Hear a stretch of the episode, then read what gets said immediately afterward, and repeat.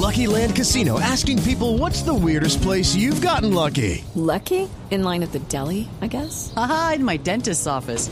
More than once, actually. Do I have to say? Yes, you do. In the car before my kids' PTA meeting. Really? Yes. Excuse me, what's the weirdest place you've gotten lucky? I never win and tell. Well, there you have it. You can get lucky anywhere playing at LuckyLandSlots.com. Play for free right now. Are you feeling lucky? No purchase necessary. Void where prohibited by law. 18 plus. Terms and conditions apply. See website for details.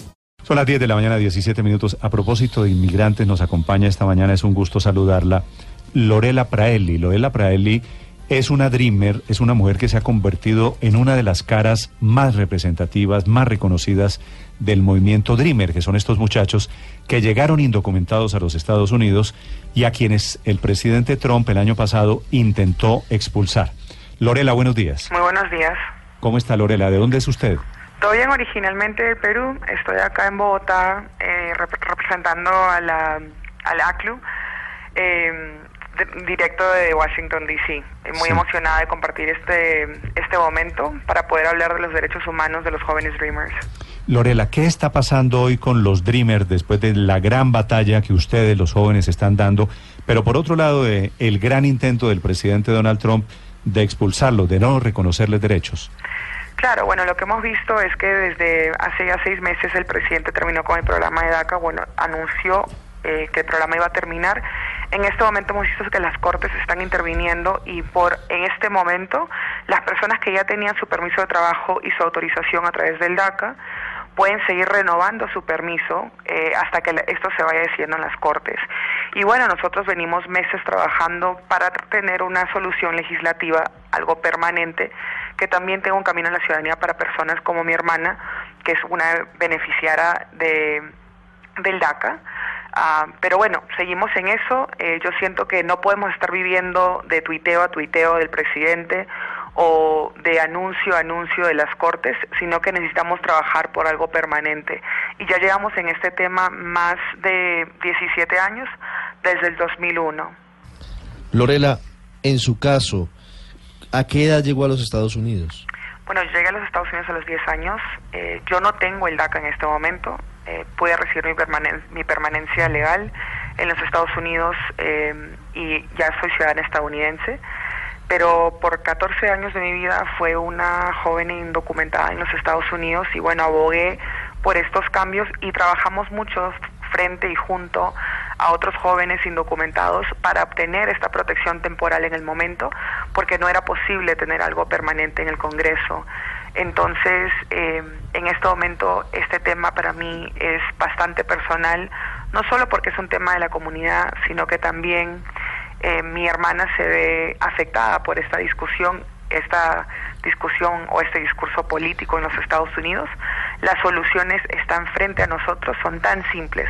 El presidente tiene la autoridad legal de seguir con este programa y el Congreso tiene la capacidad, debería tener la capacidad de hacer en ley el acta del sueño. Sí. Lorela, hoy los Dreamers siguen en el limbo. ¿Qué debe pasar para que esto finalmente, ojalá, para todos ustedes y para los sueños de los inmigrantes tenga la resolución que permita esa permanencia temporal eh, o permanente en Estados Unidos? Pero ¿qué hace falta? ¿Que vaya al Congreso? Bueno, lo más fácil sería una solución permanente en el Congreso, porque todo lo que puede hacer el presidente nada más es temporal, es a través de una orden ejecutiva o autoridad ejecutiva. Entonces, hemos visto que el Congreso ha producido a ciertas o unas cuantas propuestas bipartidistas, sin embargo, tenemos al presidente Donald Trump que ha trabajado para hacer imposible que una solución sea en el Congreso. Entonces, necesitamos que el presidente sea a un lado que permita que el, que el Congreso trabaje a través de su proceso y tengamos una solución permanente. Y bueno, él se tiene que comprometer al final del día a hacer la ley. ¿Y cuál es, en el caso particular suyo, su estatus legal en los Estados Unidos? Yo ya soy ciudadana estadounidense. Sí, Ah, bueno, entonces usted ya no está preocupada por este tema, ¿no?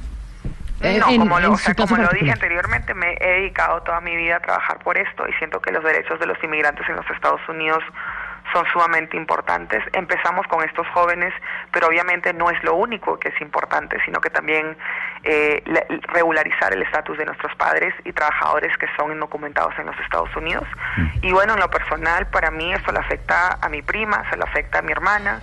Ah, entonces, esta lucha, sí, uno tiene que seguir adelante. A pesar de tener la ciudadanía, yo creo que tengo un privilegio de poder abogar por mi comunidad, tal vez de otras maneras, presentarme el día de hoy frente a la Comisión de los Derechos Humanos acá en Bogotá y tener ese derecho de poder movilizarme, poder moverme de un país a otro. Y es un derecho que se lo deseo a mi hermana, es un derecho que se lo deseo a todos los Dreamers que en este momento se ven perjudicados por la decisión irresponsable del presidente y por la ineptitud en este momento del gobierno estadounidense de poder producir una solución legislativa.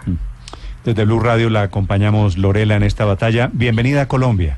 Gracias. Un abrazo. La activista, la Dreamer, Lorela Praeli, esta mañana en Blue Radio.